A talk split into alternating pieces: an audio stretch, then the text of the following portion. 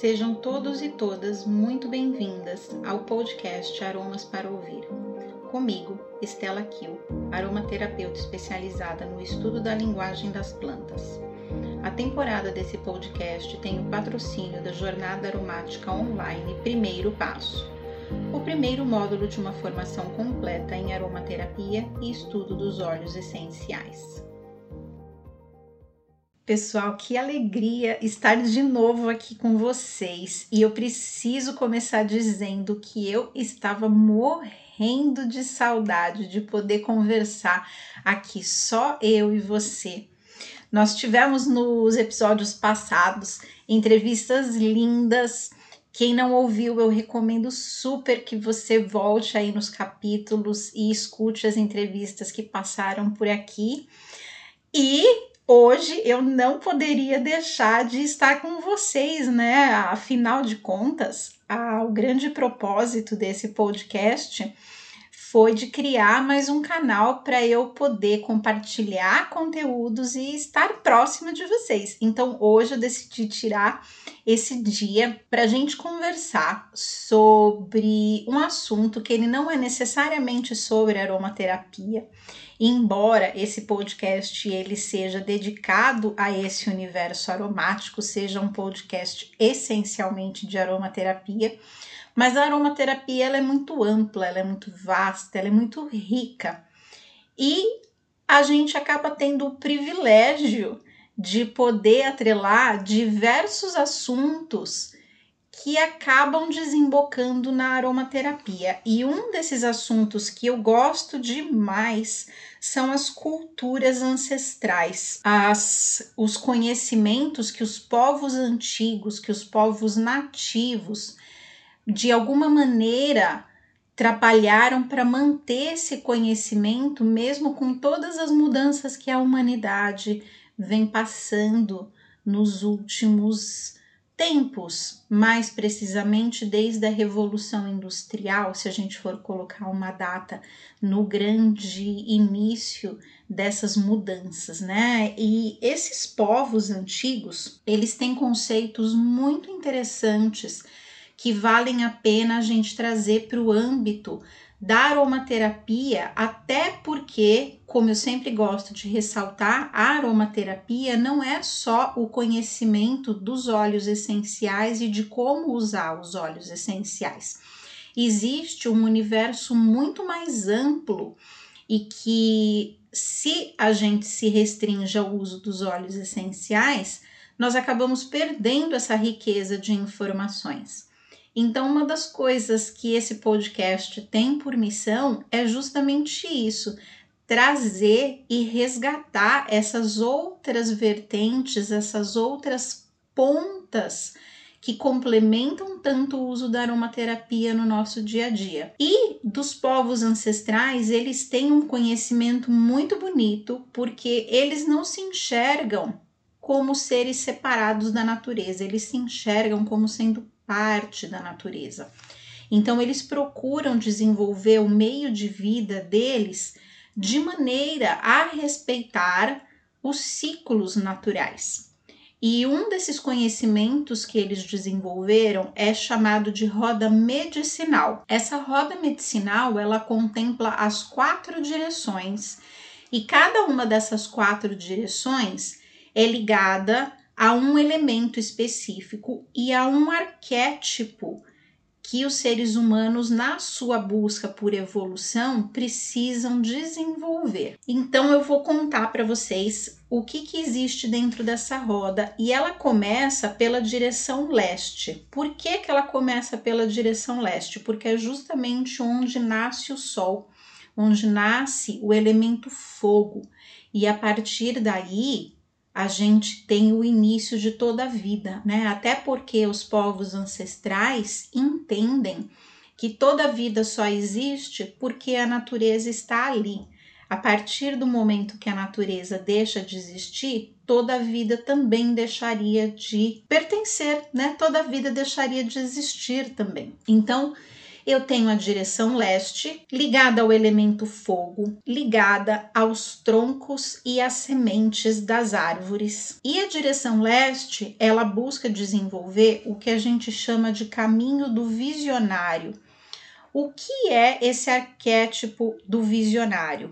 Ele é justamente o caminho da pessoa que busca ter uma visão mais ampla do mundo onde ela vive, ou seja, é uma pessoa que ela chegou num limite de consciência onde ela é capaz de enxergar soluções que sejam boas não só para ela, mas que sejam boas para a sociedade.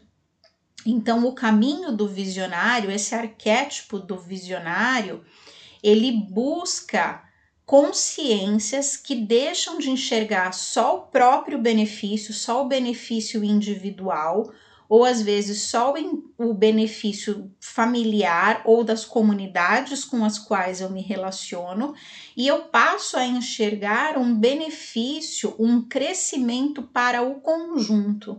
A pessoa que desenvolve esse arquétipo visionário, ela passa a enxergar a humanidade como a sua própria família. Depois, nós temos a direção sul, que é ligada ao elemento terra, que é ligado às raízes das árvores.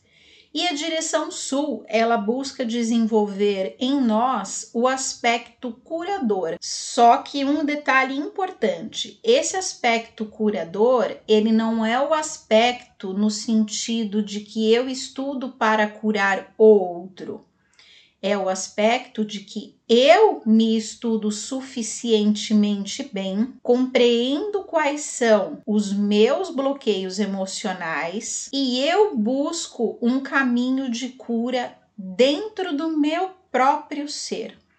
Então, o caminho curador, ele tem justamente o grande, a grande finalidade desse caminho curador é encontrar ferramentas que me ajudem a desenvolver um fluxo de energia pleno e perfeito para que eu possa atingir os outros aspectos da roda medicinal. Ou seja, a partir do momento que eu me curo, eu tenho mais facilidade, por exemplo, de desenvolver o meu aspecto visionário. A próxima direção é a direção oeste, que ela é ligada à água e ligada às seivas e às resinas das plantas. E esse essa direção, ela desenvolve o caminho da mestria. Né? O caminho da mestria é a pessoa que ela não tem mais apegos às situações, a objetos, à materialidade. Ela vive, ela ama, ela possui as coisas mas ela não se apega. Então, por exemplo, quando a gente se vê dentro de um relacionamento e esse relacionamento ele não é mais adequado, a gente passa a maior parte do tempo desse relacionamento em brigas, em irritações, em desentendimentos, o correto seria: se a gente já tentou tudo para resolver e mesmo assim não funciona, vamos nos separar. Mas a gente fica apegado àquela situação. Ou a mesma coisa um trabalho, a gente vê que aquele trabalho não satisfaz mais a nossa alma, mas a gente fica apegado por conta do conforto que esse trabalho gera para gente. Então, toda vez que eu tenho apego com qualquer item que seja, até mesmo padrões emocionais nossos, é onde eu preciso trabalhar para desenvolver esse meu aspecto de mestria, esse aspecto mestre. A próxima direção é a direção norte. Ela é ligada ao elemento ar, que é ligada às folhas das árvores. E o elemento ar na direção norte tem conexão com o aspecto guerreiro.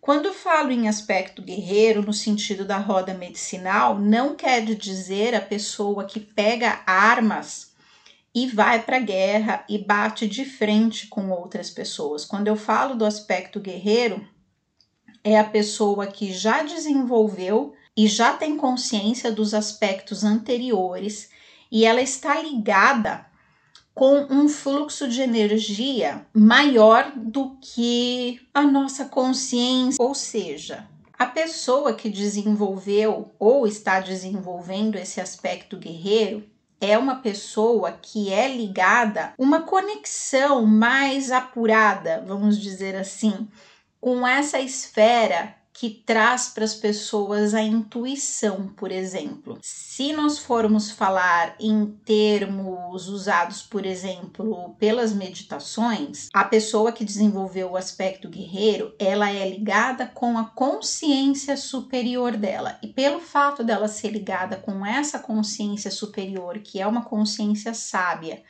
em que todas as pessoas têm acesso, a gente precisa aprender só com acessar esse conhecimento, essa pessoa ela tem as respostas que ela precisa para lidar com os desafios que ela tem no dia a dia. Então, o aspecto guerreiro vem disso, de eu conseguir olhar para um problema não mais como um problema, mas como um desafio, e eu sei que aquele desafio ele vai fazer com que eu cresça, com que eu amadureça e, e que eu avance cada vez mais na minha jornada. Então, só para recapitular, é o caminho do visionário, que enxerga a humanidade como sua grande família, o caminho do curador, que busca curar e melhorar a si próprio, o caminho da mestria, que é o caminho do desapego, e o caminho guerreiro, né? O, o caminho ou o aspecto guerreiro, que é a pessoa que já é conectada com a sua consciência superior e sabe aguardar o tempo de agir e sabe esperar o que tem que ser esperado para superar os seus desafios.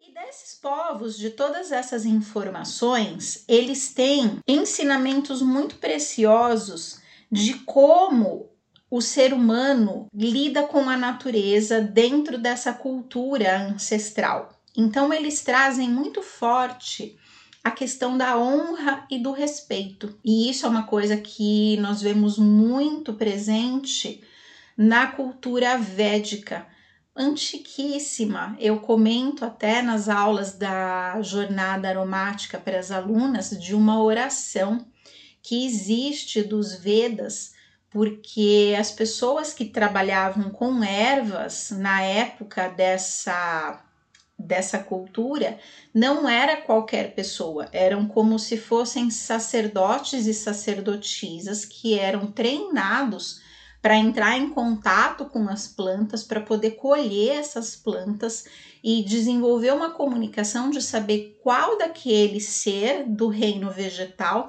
seria mais adequado para tratar o problema de saúde da pessoa em questão. Então, eles tinham essa questão da honra e do respeito, onde o médico, né, a, a, o curador, ele sabia que ele era um canal da cura, ele não era o responsável por ela, né? E isso é um conceito que hoje em dia, na cultura ocidental, é bastante diferente. É, muitas vezes a, a gente se pega dentro da, da prática das terapias, dentro da prática das medicinas, achando que nós somos o canal de cura, quando na verdade não somos, né? Nós somos o canal que estuda, que conhece os recursos e aquela cura ela vai acontecer entre o recurso e o ser que está usando. Então, vai acontecer no nosso caso da aromaterapia entre o óleo essencial, entre o hidrolato ou o óleo vegetal, com a pessoa que está usando, com o cliente que vem em busca de tratamento. Então, a cura acontece no aspecto, na interrelação desses dois elementos. E o terapeuta, ele acaba sendo um agente que facilita essa união, mas ele não é o responsável por essa cura, né? E essa era uma consciência que esses povos antigos da Índia, eles tinham muito claro para eles, até no sentido de fazer orações e pedir que a planta curasse o paciente é, por eles. Esses povos antigos eles também enxergam na natureza uma forma de refúgio e uma companhia para se reconhecerem ou se encontrar. Ou seja, quando eu me sinto extremamente, ou não preciso nem chegar num caso extremo, mas quando eu me sinto conturbada, é, me sinto perdida, eu posso recorrer à natureza como uma forma de refúgio e como uma companhia para poder reconhecer exatamente qual é o problema e para poder encontrar uma resposta, para poder encontrar uma solução para aquilo que eu estou buscando. Então, a companhia da natureza tem esse poder de fazer-se presença, eh, de, de se fazer presente não só no aspecto físico, né? Essa questão do refúgio, ela se refere mais ao refúgio da mente e do espírito. Então, se eu não consigo encontrar a calma e a estabilidade que eu busco no meio que eu vivo, seja numa cidade, seja onde for, eu sempre posso recorrer à natureza para encontrar esse aspecto que é intrínseco dela, né? A natureza ela é esse silêncio e ela é essa presença e ela sempre recebe quem quer que seja de braços abertos para poder contribuir com essa busca que a gente tem, né? Então, eu acho muito curioso é, quando a gente, quando nós temos a oportunidade, por exemplo, de ir até um parque.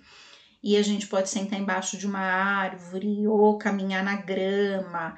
E automaticamente a gente tem essa percepção dessa companhia e desse refúgio da natureza, né? Então ele não precisa ser um refúgio completamente isolado, porque a natureza por si só ela já é poderosa e já pode trazer para a gente essa sensação simplesmente por nós estarmos ali com ela. Eles também comentam sobre a questão, o exemplo do desapego que a natureza tem.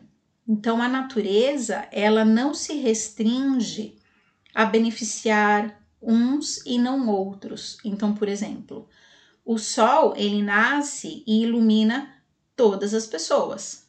A chuva na região que ela cai, ela cai para todas as pessoas.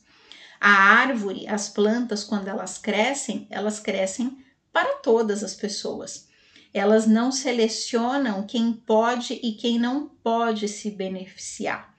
Então, esse desapego da natureza, ao mesmo tempo que tem essa generosidade, vem dessa grande evolução da, do reino vegetal de sempre buscar o bem maior. É o reino, e outro dia eu li isso numa postagem de um astrólogo muito famoso e ele falou exatamente isso, que quando a gente lida com o reino vegetal, a gente lida com o reino mais evoluído de todos.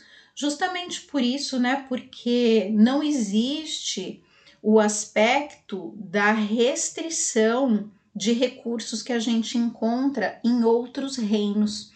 O que existe na natureza é sempre para todos. Então, por isso, os povos ancestrais sempre tem na natureza um exemplo, uma mestria. Então, quando eu observo uma planta, e isso a gente vê muito na fenomenologia de Goethe, né? Eu tenho essa, essas ferramentas de observação, é, sempre traz muito esse aspecto. Então, como a planta ela se desenvolve naquele meio, mas para ela sempre dá o melhor dela.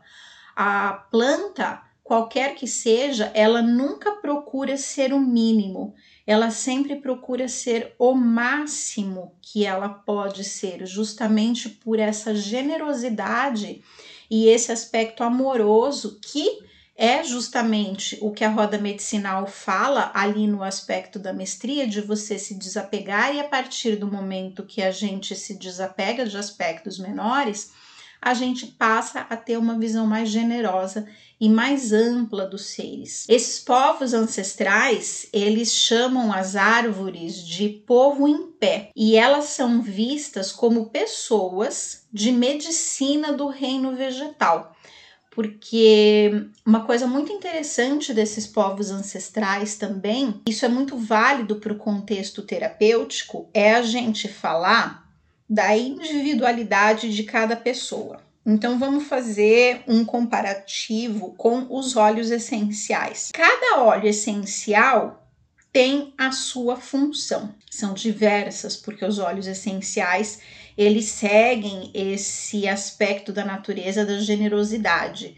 Então, eles trabalham na gente de uma forma muito ampla, tão ampla que a gente não sabe nem ao certo se nós temos conhecimento de tudo que eles fazem. Mas cada um tem a sua função. É a mesma coisa com as pessoas. Então, cada ser humano é como se fosse uma impressão digital do universo. Cada um tem a sua própria medicina. Então esses povos, eles dizem que a nossa missão como seres humanos é buscar o aspecto mais livre e mais puro da nossa alma e da nossa essência.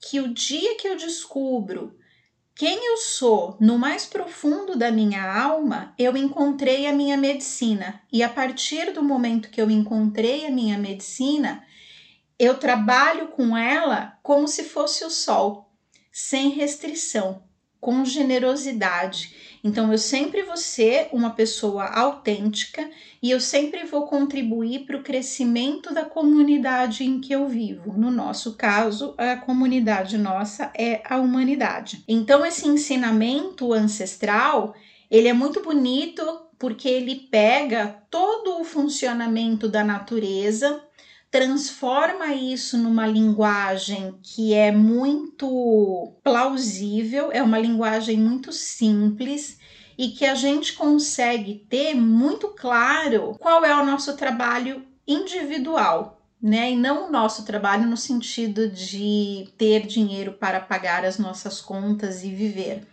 mas o nosso trabalho como seres em constante evolução. Então, é buscar essa medicina individual.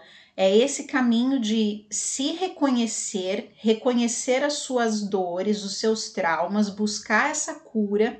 E a partir do momento que você vai aprofundando essa cura, você vai desenvolvendo esse aspectos, esses aspectos da roda medicinal que eu comentei lá no comecinho com vocês. Então, as árvores nesse mesmo contexto de observação da natureza que esses povos têm, elas simbolizam a resiliência e a capacidade de mudar.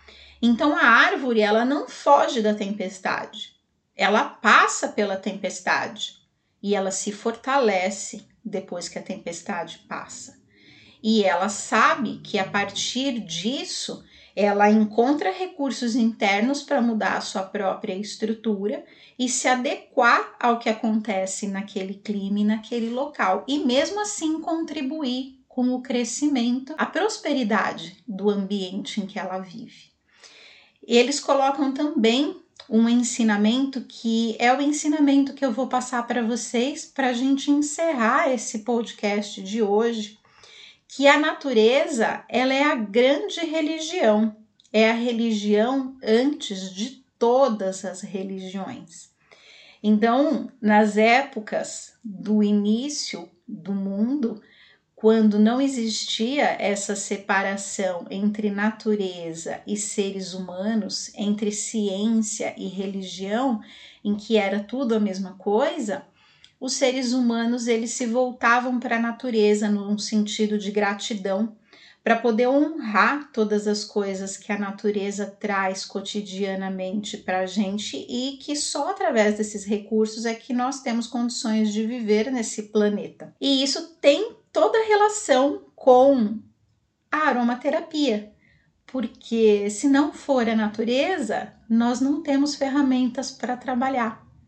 Né? Sem as plantas aromáticas, eu não tenho óleos essenciais, eu não tenho hidrolatos, eu não tenho os óleos vegetais e eu não teria esse recurso tão rico de tratamento da saúde física, emocional e espiritual que hoje a gente tem à nossa disposição. Esse era o conteúdo que eu queria trazer para vocês hoje.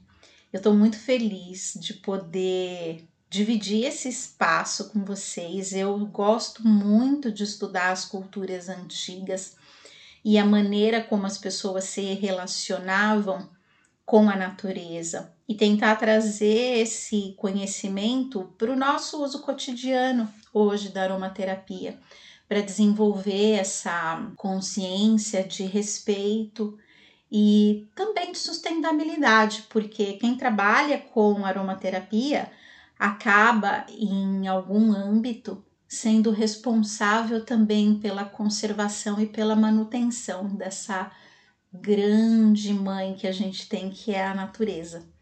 Então, eu agradeço todos vocês por terem ouvido esse conteúdo hoje aqui comigo. É uma grande alegria poder ter esse podcast, poder ter esse espaço. E eu vou deixar o número do WhatsApp para quem quiser mandar mensagens, eu poder colocar aqui nos podcasts. São mensagens de até 30 segundos, não mais do que isso, e a gente vai encaixando conforme os episódios forem saindo semanalmente. Então, anotem o número, é o 011 933 711 215. Eu vou repetir para você poder anotar. É o 933 711 215. O DDD é 11 aqui de São Paulo. Então eu deixo o meu grande abraço, eu aguardo as mensagens de vocês e fica o meu convite para vocês ouvirem os podcasts das entrevistas anteriores e eu falo com vocês na próxima semana. Uma beijoca cheirosa enorme para todos vocês. A temporada desse podcast tem o oferecimento da Jornada Aromática Online. O primeiro passo para te ensinar a desvendar o poder dos óleos essenciais e como usá-los a seu favor. Para mais informações, escreva no e-mail www.ecoagro.com.br.